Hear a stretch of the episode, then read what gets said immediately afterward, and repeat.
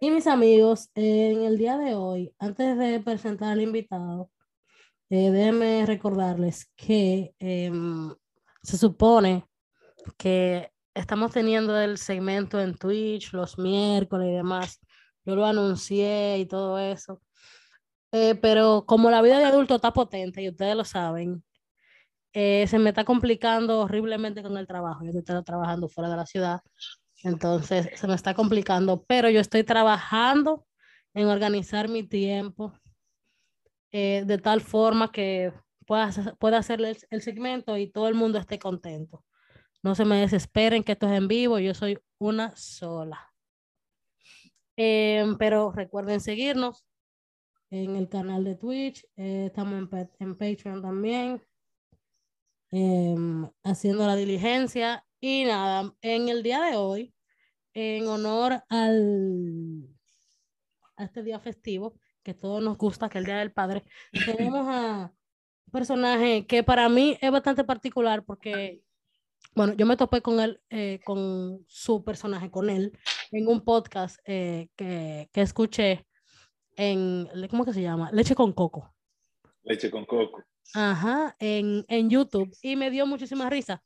Entré a su perfil en Instagram y después me di cuenta que él estaba en el ritmo de la mañana cuando comencé a ver el ritmo de la mañana en YouTube. Y lo que más me tripea de este personaje es su risa y los memes que hacen con su risa. El final. Pero realmente eh, eh, tiene un, un, toque de humor negro que me, me, gusta bastante. Jefferson Reina está con nosotros. Uepa, gracias, gracias aquí Jefferson, gracias por el seguimiento.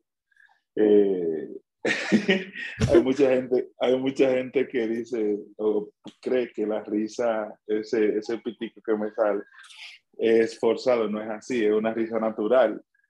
Eh, yo cuando niño sufrí mucho de, ¿cómo te explico? De, de, de tema de, de asma mm. y, se quedó, y eso se quedó y cuando me río lamentablemente sale ese sonido tan peculiar. no, pero se ve, y se ve que cuando tú te ríes, yo no entiendo por qué la gente entenderá que es forzado, pero se ve que como ese pitico sale que tú estás grave de la risa. grave. Realmente, sí, es como, como cuando estallo de risa sale el pitico. Hay a quienes les gusta, hay quienes me escriben y me dicen que, que esa risa le da muchísima risa, hay quienes yo me pongo molesta, mala, pero... Yo me pongo malo, mala, mala. Hay, mala, quienes, hay, quienes, hay quienes también les molesta, pero eh, para que el mundo sea mundo, no todos podemos estar de acuerdo. Así es. Eh, gracias por la invitación. Eh, eh, estamos aquí a tus órdenes. Hace un tiempecito me escribiste. Tú sabes que siempre estoy en la disposición. Sí, sí. Y, y vamos allá, vamos allá. Eso sí, eso sí es verdad. Una de las personas más dispuestas que yo, con las que me he topado, a las que le, les he escrito. Siempre sí, qué chévere. Gracias, gracias. Em, yo me di cuenta que tú estabas en el ritmo. Uh -huh. eh, o sea, yo te veía, pero no, no te había asociado con que, con que eras tú. Y yo, cuando caí en cuenta, dije, oh, pero mira, este muchacho aquí, ¿qué ah, ah, y entonces el tipo. comencé a buscar eh, el asunto tuyo del stand-up y demás. Y yo, -huh. oh, pero qué interesante. Eh, ¿Cómo tú llegas a la radio, Jefferson? Por fresco. no me digas que tú eres de los que comenzaste por llamando, llama, haciendo llamadas. Ya tú sabes. Así ¿En mismo serio? fue. Oye, yo, lo que ocurre, yo hace un tiempo, yo te voy a hacer lo más honesto que yo pueda, porque yo no hablo mentira y, y yo a mí me gusta ser como que transparente. Yo tengo una amistad, vi el mismo programa con los muchachos, con todo quien ha pasado por ahí. Eh, resulta que en 2003, 2004, eh, yo me, tocaba en lo que mi, hermana estudiaba en la mañana y yo estudiaba de tarde y, y, ella, yo tenía como que llevarla siempre a la universidad o al trabajo en, el vehículo que compartíamos. Y yo pongo esta, y yo pongo esta emisora cuando ese programa se llamaba Marta y Peter que era con Marta Sánchez, de En Paz Descanso, y Peter Vázquez, que todavía estaba en el programa con nosotros. Sí. Y, y, yo veo la dinámica y comienzo y llamo y vuelvo y llamo. Y luego un día en, un, en uno de los juntes que tanto se hacían, eh, ah, mira, yo soy Jeff, ah, tú eres Jeff. Entonces, cuando comenzamos y luego ya, de ahí fue haciendo una amistad súper chévere con Alberto, cuando estaba Peter. eh, luego entra Coriné, por ahí pasó el Menor, pasó Boli, pasó Correa, que es mi hermano, pasó Juan Carlos Pichardo, o sea, un montón de gente. Pero pasaron mucha gente. Sí, ha pasado muchísima gente, Pamela de León, María Angélica Oreña, o sea, eh, y yo siempre como que he estado ahí. A, a veces, eh, luego comencé a trabajar, que es un lugar que quedaba cerca de la emisora, y antes de llegar al trabajo, entonces me paraba. Y si estaban comentando algo, yo como que dejaba caer algo, y, y siempre los muchachos se reían con las cosas que yo decía. Y, y, así mismo se fue dando el, el, chance, ya comencé que yo me, me paraba y estaba media hora, hasta que ya eh, estoy ahí con los muchachos, eh, con Alberto y ya los muchachos, y somos parte del elenco, gracias a Dios. Qué pero Sí, Ahora sí. que tú mencionas, Alberto, que... Pero, pero, pero te digo, yo estudié locución sin ni siquiera tener idea de que yo iba Full. en algún momento. Sí, de verdad. Yo, yo me, me vi un sábado y, y, me puse a hacer como que memoria y vi que ya yo llevaba tres sábados en mi casa sin hacer nada. Y digo, pero espérate, déjame por lo menos estudiar algo que yo le pueda sacar provecho y siempre me había gustado el tema de, de la voz en golosa y que si yo cuánto. Y, y ah, entonces, yo, como yo soy muy de hablar y, y, y, además hay quienes creen que la locución es solamente para hablar en radio, para grabar, eh, para grabar asuntos, no, o sea, y tú, tú aprendes, no, y tú aprendes a cómo modular tu voz, a cómo hablar en público, ya yo estaba medio haciendo pininos en temas de, de, de, comedia, aunque no a, a, al nivel que eh, pudimos o estamos llegando, entonces ahí tú aprendes mucha cultura, tú aprendes muchísimas cosas que, que, que, tú le puedes sacar provecho a hablar en público, a miedo escénico, si tienes que dar cualquier tipo de, de ¿cómo te explico?, de, de, de, explicación para la universidad me ayudó un montón y luego ya se dio lo de la radio y, y ya la preparación estaba. Gracias. Pero eso es súper, súper interesante. Pero de hecho, ¿tú te dedicas únicamente a la radio o tú tienes una no, profesión no, no. per se? Yo, yo soy administrador de empresas, soy ingeniero Okay. de sistemas, eh, tengo una empresa junto con mi esposa de, de una agencia de marketing digital, eh, administro los negocios de mi familia y así el pluriempleo para poder mantener a los muchachos. Claro, totalmente. Sí. Totalmente. sí, Pero me, parece muy, me parece muy curioso que entonces, sin, sin tú esperarlo, pap, está en la, Se dio, se dio, se, Sí, sí. da en la Qué radio y, y en un programa y en un programa que no que no me dice, tú tienes que decir esto, tú no puedes decir aquello. Ahí se, ah, tú, tú que sigues el programa te das cuenta del Sí. tipo de programa que es. Eh, es sumamente interesante el, el- la conexión con la gente. O sea, eh, para mí es una bendición porque te- me, me ha abierto a un campo muy chévere donde mucha gente sigue el programa, aunque no llame. La gente en la calle, ah, tú eres Jefferson, ¿qué es esto? Y sal- salúdame a los muchachos. Todo el mundo me pregunta por Alberto. Y así, o sea, somos un equipo que nos llevamos muy bien, gracias a Dios. Que precisamente esa es la siguiente pregunta, o sea, ¿qué Ajá. tal tu experiencia trabajando con Alberto? Porque la gente se lo encuentra, que es el tipo más, más odioso, más pedante, más que sé yo qué, pero sin Bueno. embargo otros no lo encontramos como un tipo brillante, un tipo genial y con una perspectiva quizá más clara y más realista de la vida que no necesariamente mala, que al contrario. Sí.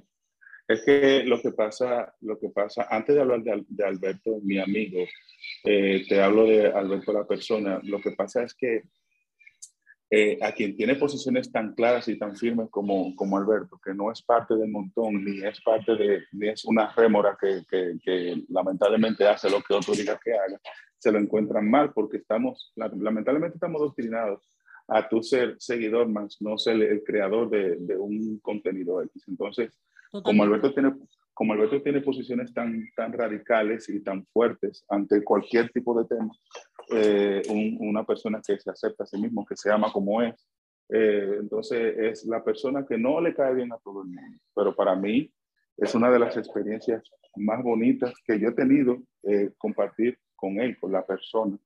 Eh, y en el programa a veces nada más nos miramos, ya sabemos dónde vamos los dos y hacemos una dupla muy chévere, muy interesante eh, que, que, de verdad, o sea, tú, tú hablar con él es una, una experiencia, porque es una persona muy capacitada, muy inteligente. Sí. Y que no le caben a todo el mundo, que eso es lo mejor que él tiene. Claro.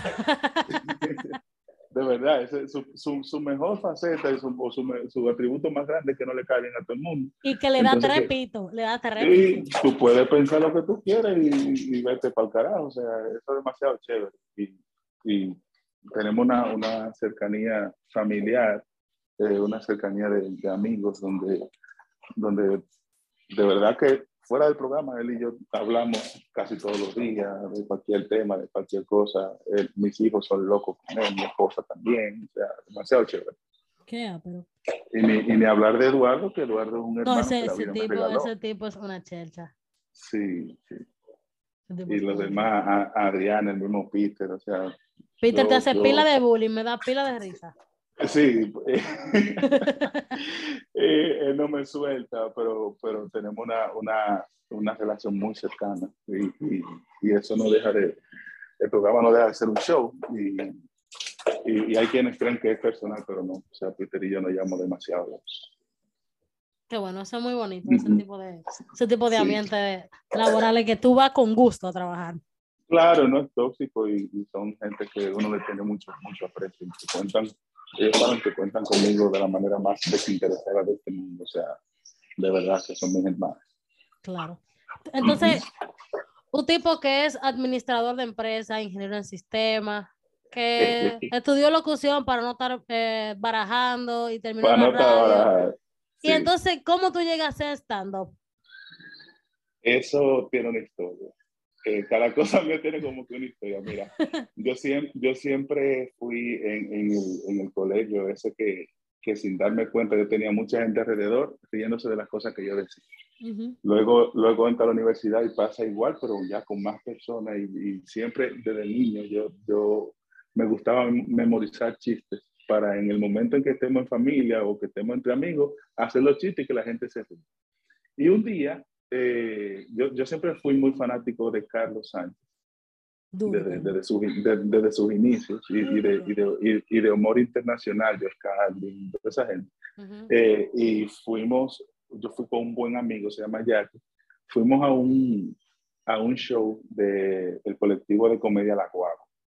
Y estando viendo el show, ese día se presentó Carlos y ese día también se presentó León Dios uh -huh. Y y el amigo mío me dice, Jefferson, pero tú vas para esto. Y digo, sí, loco, yo siempre como que me ha gustado. Y dice, pero dale, acércate a ella, a ver si, si, te, si te dejan entrar en, un cosa. Y yo me la acerco a un buen amigo de la guagua. Eh, la, el colectivo de comedia de la guagua eran como ocho los muchachos que todavía al sol de hoy tenemos muy buen contacto. Dentro de eso está, te puedo mencionar gente que tú eventualmente podrías conocer. Está Tomás, el, el, propietario del Comedy Club, está Fernando Puchó. Creo que está Ariel está, Santana también. Ariel Santana estaba, sí. C. Cordero, Aleja Johnson, estaba, era un grupo bien grande. Sí. Entonces, de los muchachos, quienes más se han quedado son Ariel, pues Ariel es por mucho, pero por mucho, uno de mis humoristas favoritos. Brillante. Te lo digo brillante. en persona, ¿no? Un humor demasiado elaborado, demasiado inteligente, pero yo a quien yo me le acerco es a, estaba también este muchacho, wow, ahorita me, que ahora mismo se me ve el nombre, pero eh, Gustavo, Gustavo mm. García estaba, okay. eh, eh, y yo me le acerco a, a, Fernando y le digo yo, ¿cabe otro? Así, de manera muy, muy ese día.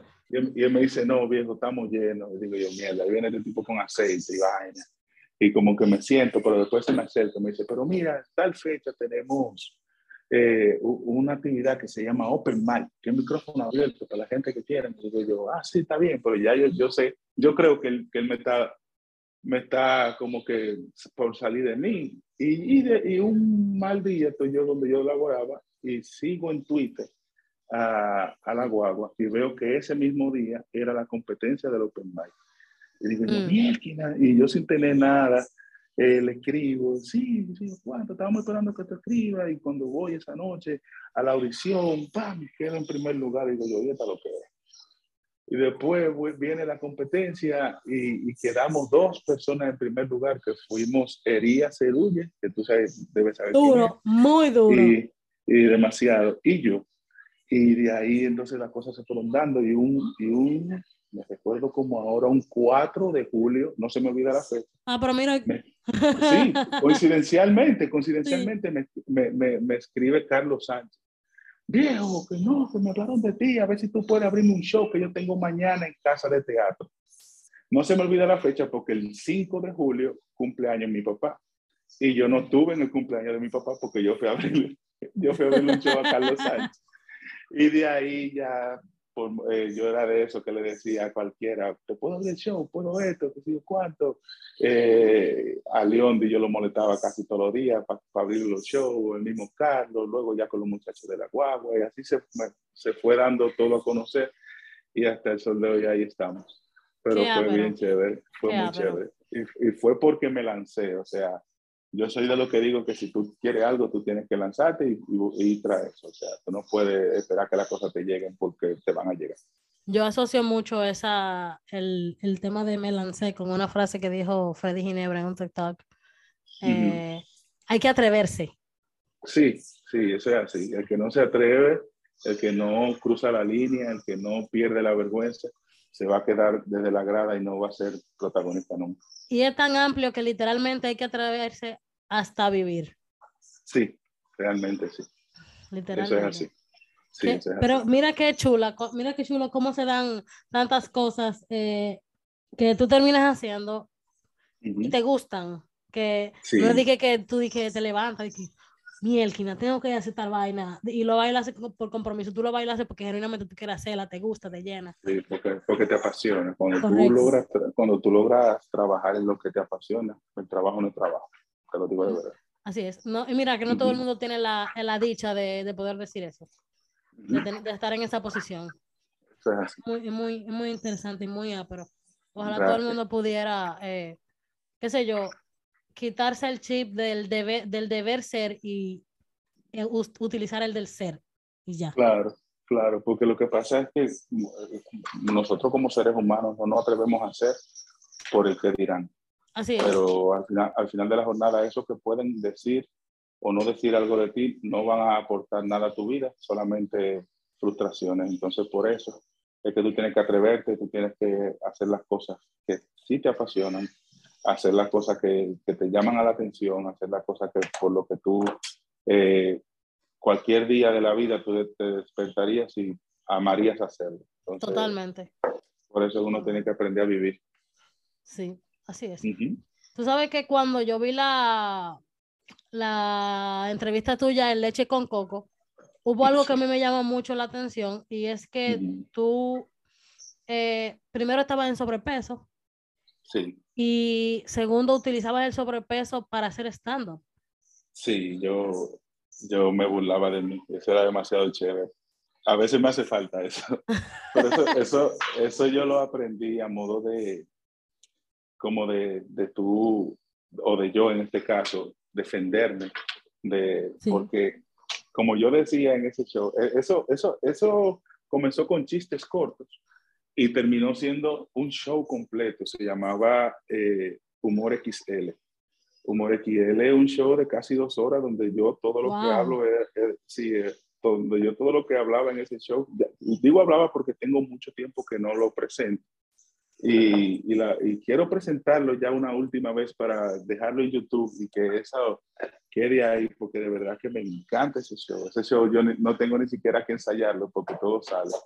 Eh, quiero presentarlo para ya grabarlo bien profesional y dejarlo en YouTube ahí para que la gente lo disfrute, que está demasiado Y, y todos estos chistes y todas estas cosas, yo lo, lo, eran, la mayoría de cosas fueron cosas que me pasaron. O sea, hubo una vez que se, que se viralizó un chiste, lo más seguro a ti te habrá llegado, de, de, del, del galón de cula y eso fue un buen amigo que un día me, me, hizo ese bullying y yo dije, no, espérate, tú tienes que ir para el show. Y así como todas las cosas que me pasaban.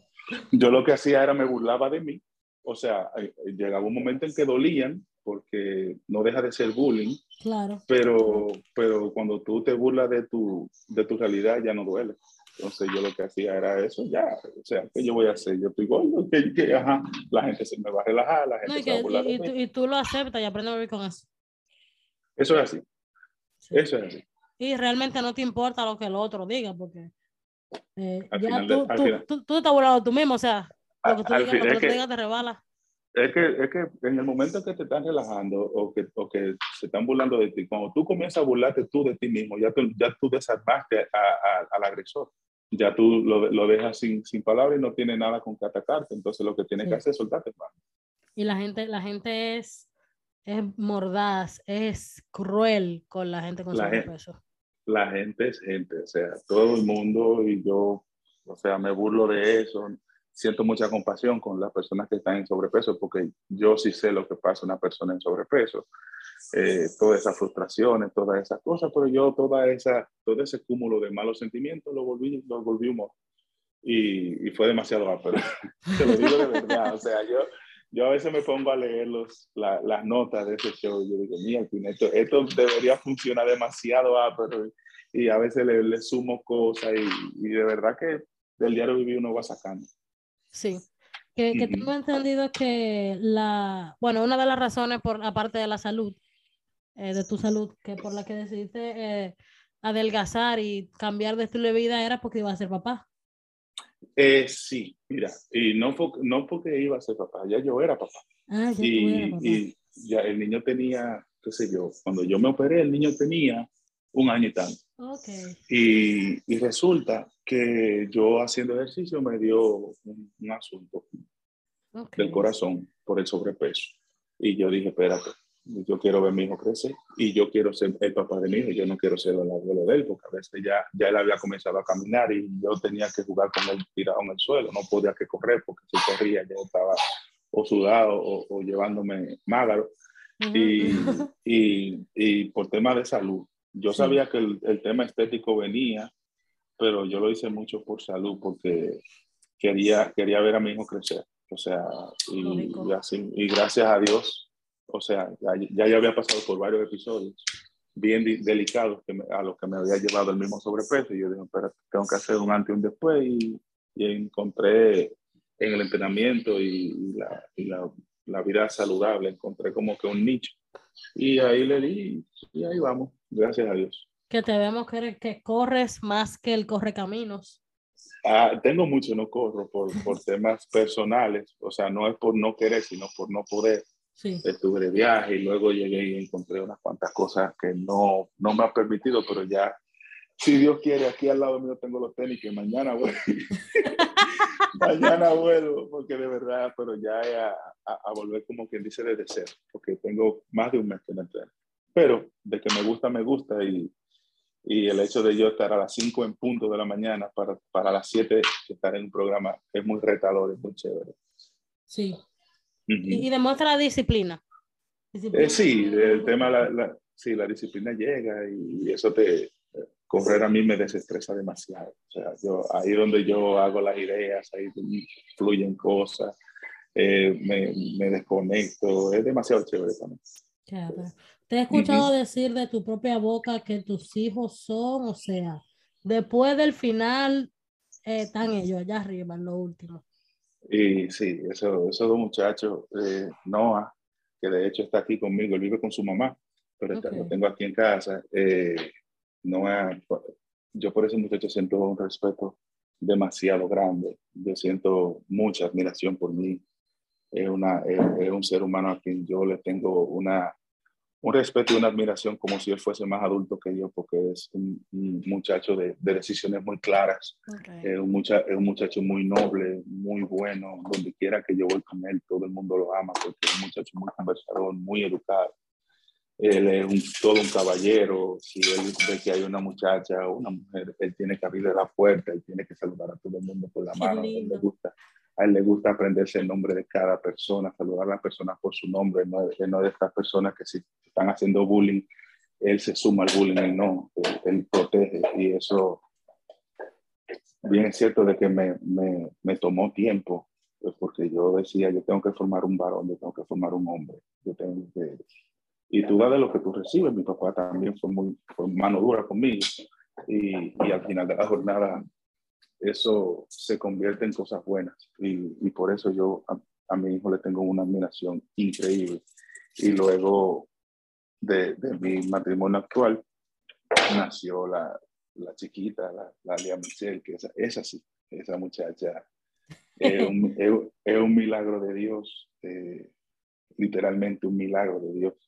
Y, y aquí la tenemos con nosotros Esa muchacha, lo único que hace es, desde que despierte, sonreír, eh, buscarte el lado, jugar contigo. O sea, una muchacha demasiado chula. Tiene, va para 11 meses y, y ya yo no quiero que siga creciendo. Porque yo no, yo no quiero vivir la experiencia de tener un yerno, no. Esa, esa muchacha mía. sí, sí, pero esa muchachita de verdad que es una bendición.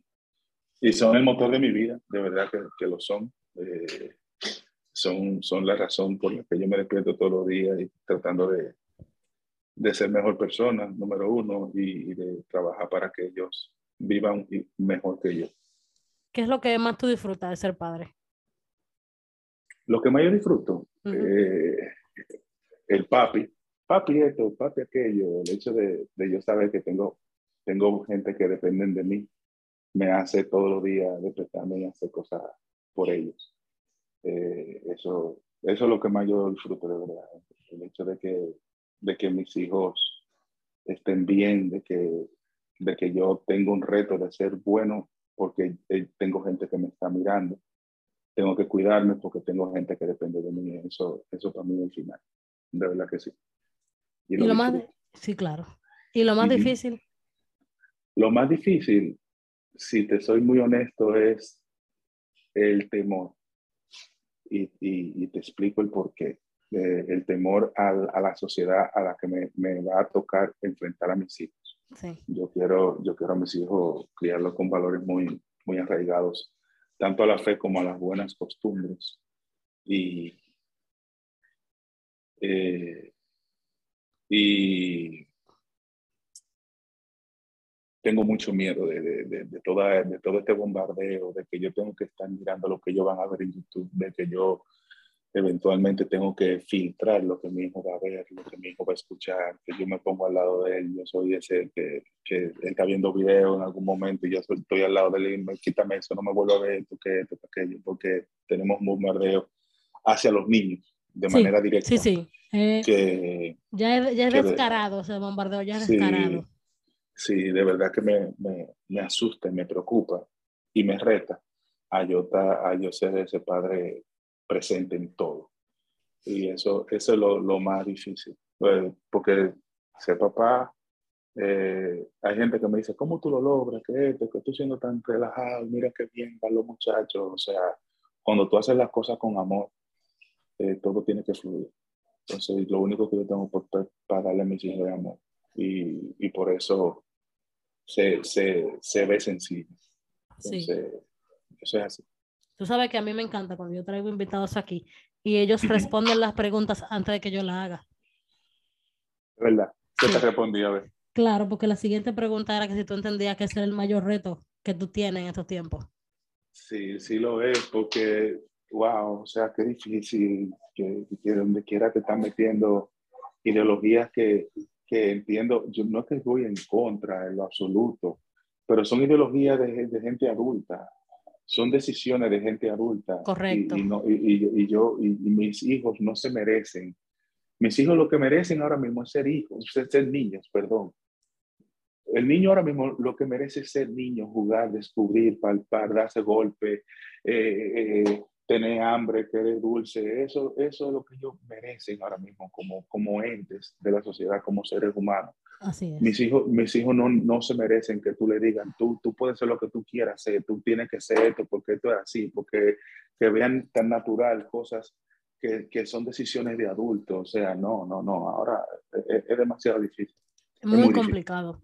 Demasiado complicado y lamentablemente yo sé que con esto que estoy diciendo que es mi, mi, punto de vista, va, va, a haber personas que van a hablar mal de mí. Que me no, no, no te preocupes, no te preocupes. Y es porque si yo digo mi punto de vista, yo estoy mal. Si no lo digo, también estoy mal. Si, si soy pro, eh, estoy mal, pero si soy en contra, también estoy mal. Entonces, tú lo que, tú lo que dices, pero ven acá, entonces, ¿cómo que uno tiene que ser? ¿Qué es lo que yo tengo que decir? No, ¿Qué es lo totalmente. que tengo que hacer? Así es. Entonces, por ahí va el asunto. No, mira, esta comunidad en particular sabe que yo opino literalmente igual que tú. Y mis opiniones son muy concretas en ese sentido y yo soy muy tajante, con, nunca faltándole el respeto a nadie, pero eh, lamentablemente cuando termina tu derecho empieza el mío y yo tengo derecho a opinar eh, en contra si es que no me agrada, porque lamentablemente el sentido común, que es el menos eh, común de los sentidos actualmente, yo lo tengo y lo voy a poner en práctica. Dame un segundito, dame un segundito. qué es la clase? No, no una clase, una entrevista. Listo. ¿Aló? Sí, sí. te escucho. Sí, Entonces, eh, loco, es muy complicado. Em, hay cosas que carecen de un sentido común y de, y de, y de raciocinio básico, yo diría. ¿Cómo, ¿Cómo, tú a un niño tú le prohíbes que compre un arma, que beba alcohol, que se case, que tenga relaciones, pero el niño puede elegir que él se siente como el signo contrario, él se va a poner hormonas que lo que lo van a hacer es esterilizarlo y entonces eh, sin llevarlo a un profesional, si el profesional le dice que, que hay un tema que es lo contrario, entonces el profesional es que está mal, no el niño, porque el niño es el que está sintiendo. ¿Cómo así, loco? Y, eso, y, y, luego, y luego ya de adultos que, que, ven que tomaron una mala decisión y que es irreversible. Ni de adulto, ni de adulto, ¿eh? porque el caso más reciente fue una carajita de 16 años. Sí, digo de adulto ya porque tiene, tiene otra mentalidad, ya como adolescente en este caso, pero se dan cuenta de que es algo irreversible, entonces viene las frustraciones, viene la, la depresión, viene los lo, lo suicidios y, y, no nos estamos dando cuenta hacia dónde estamos llevando la sociedad, hacia dónde, está, hacia dónde está yendo la sociedad, qué, qué, tan, qué tan difícil está siendo para los niños y para, para los mismos padres. Entonces yo veo, yo escucho padres que, que dicen, no, que mi hijo, mi hijo de dos años es que sí o que es sexual, porque tenemos ya como, como 40 diversidades diferentes. hay de todo, hay de todo. Y hay, que, entonces, ¿cómo, ¿cómo, un niño de dos años va, va a, yo soy esto? No, o sea, el niño es niño. Caramba, niño es niño y el niño lo que merece y, y, y quiere vivir. Y a quiere... Mí a mí lo que me molesta es la que quieren, o sea, quieren tergiversar todo de tal manera que el hecho de que, que tú sea común en el sentido de que, por ejemplo, el hecho de que tú digas que tú eres heterosexual es un problema. Tú tienes que decir que tú eres cisgénero, para, que, que básicamente es lo mismo, según ellos, pero tú no puedes decir que tú eres heterosexual. Tú tienes que decir que tú eres cisgénero porque cisgénero es parte de la comunidad, el, heterosexual no. Entonces, ¿cuál es la necesidad? Sí, eh, y no nos metamos tan hondo que, que, después tenemos una turba de gente queriendo lincharnos. No, hay, no, a mí no, yo no tengo problema, no hay publicidad mala.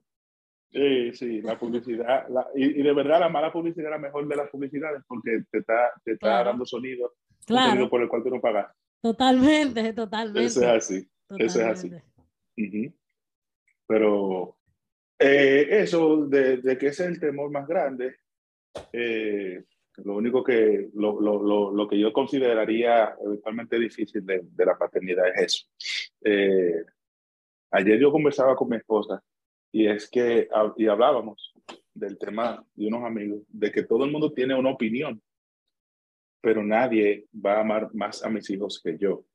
Y siempre y cuando yo no le esté haciendo daño, yo quiero tener una, una crianza positiva con ellos, a mi forma, pero todo el mundo en la, en la calle te dice, no, porque tú no deberías hacer esto, tú no deberías hacer aquello, pero cuando, cuando la niña le sube fiebre en 40, nadie, na, ninguna de esas personas está ahí para bajársela, soy yo. Eres tú que sale corriendo, entonces, correcto. Eh, entonces, por eso, a, a, la sociedad en la que estamos también, todo el mundo quiere, quiere opinar de, de, temas que tal vez ni siquiera maneja, pero todo el mundo quiere tener una opinión y todo el mundo quiere ser escuchado. Entonces tú, tú lo que tienes que ser lo suficientemente eh, maduro de tu coger y dejar. Correcto. Eh, coger y dejar y, y, y, saber que las cosas que tú estás haciendo las estás haciendo en, en, por el bienestar de tuyo y de tus hijos. No, no, dejarse, no dejarse envolverla. Hay una... Sí, claro. Un, el ser humano es muy manipulable. Sí, entonces como eh, hay, hay quienes se llevan de, la, de, de lo manipular que, que, es el ser humano y quieren venir a, a estar diciendo cosas que, que ya nada que ver. Entonces tú, para no, para no ser eh, fuerte, tú lo que, ok, gracias, y, y, y, tú sigues tu vida. Por ejemplo, yo estaba en este día claro. en el supermercado, estaba en este día en el supermercado con la niña y pasé por el área de congelado y hubo una señora que casi me crucifica. Abusador, tú lo que eres un abusador, que esa niña, gracias, tiene calor. Y seguí, uh -huh. porque ¿qué voy, ¿qué voy a hacer? Gracias. o sea, contra. Es esa, esa señaladera sin, sin conocer el contexto completo. Sí, sí, es así. Pero aprender a vivir con eso y, y que, y que eso no te afecte. No, y, y no, y no ser, y no ser como las personas eh, son, o sea, evitarlo. Sí, sí, eso es así. Eso, eso es una, una dificultad eso Ujú. grave, grave, grave. Sí, sí, sí, Pero hay que vivir con eso, y más en esta islita. eso es así. Em, ¿qué, qué tú entiendes que, que define a un buen papá? Es que eso, eso, eso no tiene una definición, porque, a mi entender, porque hay, cada quien da de eso que tiene. Hay, yo, yo, por ejemplo, quisiera que mi hijo tenga su, su, su propio avión y, y para mí el que él tenga un avión personal sería ser buen papá. Entonces, para otros no, eso según lo que hay en tu corazón, siempre y cuando tú entiendas que tú estás formando un ser humano, un ente de la sociedad, que tú sepas que, que esa persona depende de ti, que tú, tus responsabilidades sean tu prioridad. Eso para mí es un buen papá. Eh, hay, hay, hay hombres que lo que recibieron fue maltrato y, y lamentablemente eso es lo que saben dar, porque eso es lo que entienden por amor. Correcto. Hay quienes, hay quienes entienden que teniendo la nevera llena eh, y no estando en la casa porque tienen que trabajar, están dando amor. Hay quienes entienden que dando amor y, y los niños pasando hambre. Entonces, es, es la cuestión de, de tú saber tener una balanza, de tú tener un equilibrio en cada una de las cosas, que tú sepas que, que tus hijos dependen de ti, que, que tus hijos, además de, que, de tener la barriga llena, quieren tener el corazón lleno porque tú también se lo llenas. Entonces, de tener, tener esa, esa, poner esa balanza y tener ese equilibrio. Para mí eso es el bueno. Sabes que literalmente eso me hace pensar en el tema de los lenguajes del amor. Eh, yo pienso mucho en eso cuando yo veo, por ejemplo, la historia de mis padres y, y veo la mía. Sí, Em, y hay veces que uno como joven no lo entiende. Entienden que por el hecho de que tu papá o tu mamá se preocupen dema- demasiado, eh, siempre estén pendientes de lo que tú haces o no, donde tú, te mueves. Eh, entiende que por joder, pero no necesariamente. eso es así. eh, cada quien tiene un lenguaje del amor distinto y, en, por ejemplo, en el caso de, de mi generación, yo diría que también la tuya, porque yo no creo que tú me lleves muchos años, Yo tengo 37, yo tengo 26. ya tú sabes. Em, o sea, mi mamá tiene 60 años y 61 años y la verdad es que eh, yo entiendo que la, yo entendí ya que en la época en la que ella creció y con las circunstancias en las que ella creció, lo que mis abuelos hicieron para sacar a, a ella y a sus seis hermanos adelante, Sí, ella bajo ninguna circunstancia quiere que sus hijos, eh, mis hermanos y yo lo pasemos. O sea, no, no hay manera, ya no, no cabe en su cabeza. Y ahí viene el tema del querer progresar. Ah, sí que yo voy a estudiar, ah, sí que yo voy a trabajar, ah, sí que voy a tener esto y aquello. Y te dan muchas cosas. Ujú. A mí nunca me ha faltado nada. sí, Material, mm, nunca me ha faltado nada. En la, en la nevera de mi casa siempre ha habido comida. Gracias a que, Dios. que gracias a Dios, que, que mi mamá no sea la persona más afectiva, porque mi mamá entra por esa puerta y si yo no fregué, ella está peleando. Y hasta si, Sí. hasta si yo fregué, ya va- hay algo que decirme. Pero ese es su lenguaje que- del amor, ese es su Y es- lenguaje. Y eso aprender a vivir con eso, porque Totalmente. mira, el, el lugar perfecto no existe, la persona perfecta no existe. Te digo, te digo por qué, por qué no existe. Porque, por ejemplo, pongamos de que eh, la universidad perfecta no existe, porque la universidad perfecta la tienes tú en tu cabeza. Correcto. Y en el, y en el momento en que llegaste, en el momento en que llegaste a, a la universidad perfecta, entre comillas, dejó de ser perfecta porque llegaste tú con tus prejuicios, con tu, con, con la, con la- Con tu ideal, complejo, con lo con tu complejo. complejo, es igual que las relaciones perfectas, los padres perfectos no existen. No existe. Los, lo- lo- los padres que quieren tener algo eh, bueno para sus hijos, eso sí existen. Lo que, lo que dentro de sus imperfecciones te dan lo que tienen. Esos son, Correcto. porque llega el, llega el momento en que tu mamá con la edad que tiene, el día que ella no te pelea, ya, a ti te hace falta eso, porque eso es lo que ella sabe dar. Ese es el lenguaje del amor que ella tiene para dar. Entonces, Exacto. por eso, por eso es que poca gente entiende esa situación. Sí, totalmente. Y, y entender que cada quien tiene, tiene una mochila y usted no sabe lo que es la mochila del otro. Eso es así, cada quien, cada quien está lidiando con frustraciones, con un pasado, con un pasado que, que, que no todo el mundo conoce, carga con una mochila llena de ladrillos que tú no los conoces, está lidiando con, con, con situaciones mentales que no necesariamente tú tienes por qué conocerlas. Entonces, por ahí va el asunto. Y, y esto es un consejo que yo le doy a todo joven con el que yo hablo y me dice que tiene tema con su mamá. Mi hermanito, mi hermanita, entienda que su mamá no va a cambiar. Cambie usted y busque su felicidad. Sí, Ella no va a dejar de pelear. sí. Haz tú lo que tienes que hacer. Haz tú tu Y- y- diligencia. Y como dice un amigo mío, brega con eso. Claro, Y listo, y listo. sí. Y, y, y ser agradecido. Yo escuché este fin de semana el, el- la, la entrevista esta de que le hizo Bolívar a Alberto en Miss Ujú. Influencer. Y él dijo algo que es muy cierto. La persona que no es agradecida tiene que morirse mañana mismo. Mañana mismo. Porque ¿cuántos de los que eventualmente van a escuchar este podcast darían la vida por tener ese mensaje peleándole por WhatsApp o tener esa voz peleándole en la mañana cuando quiere dormir un poquito más y ya no Mírame. lo tiene? Oye, eso es un tema, loco.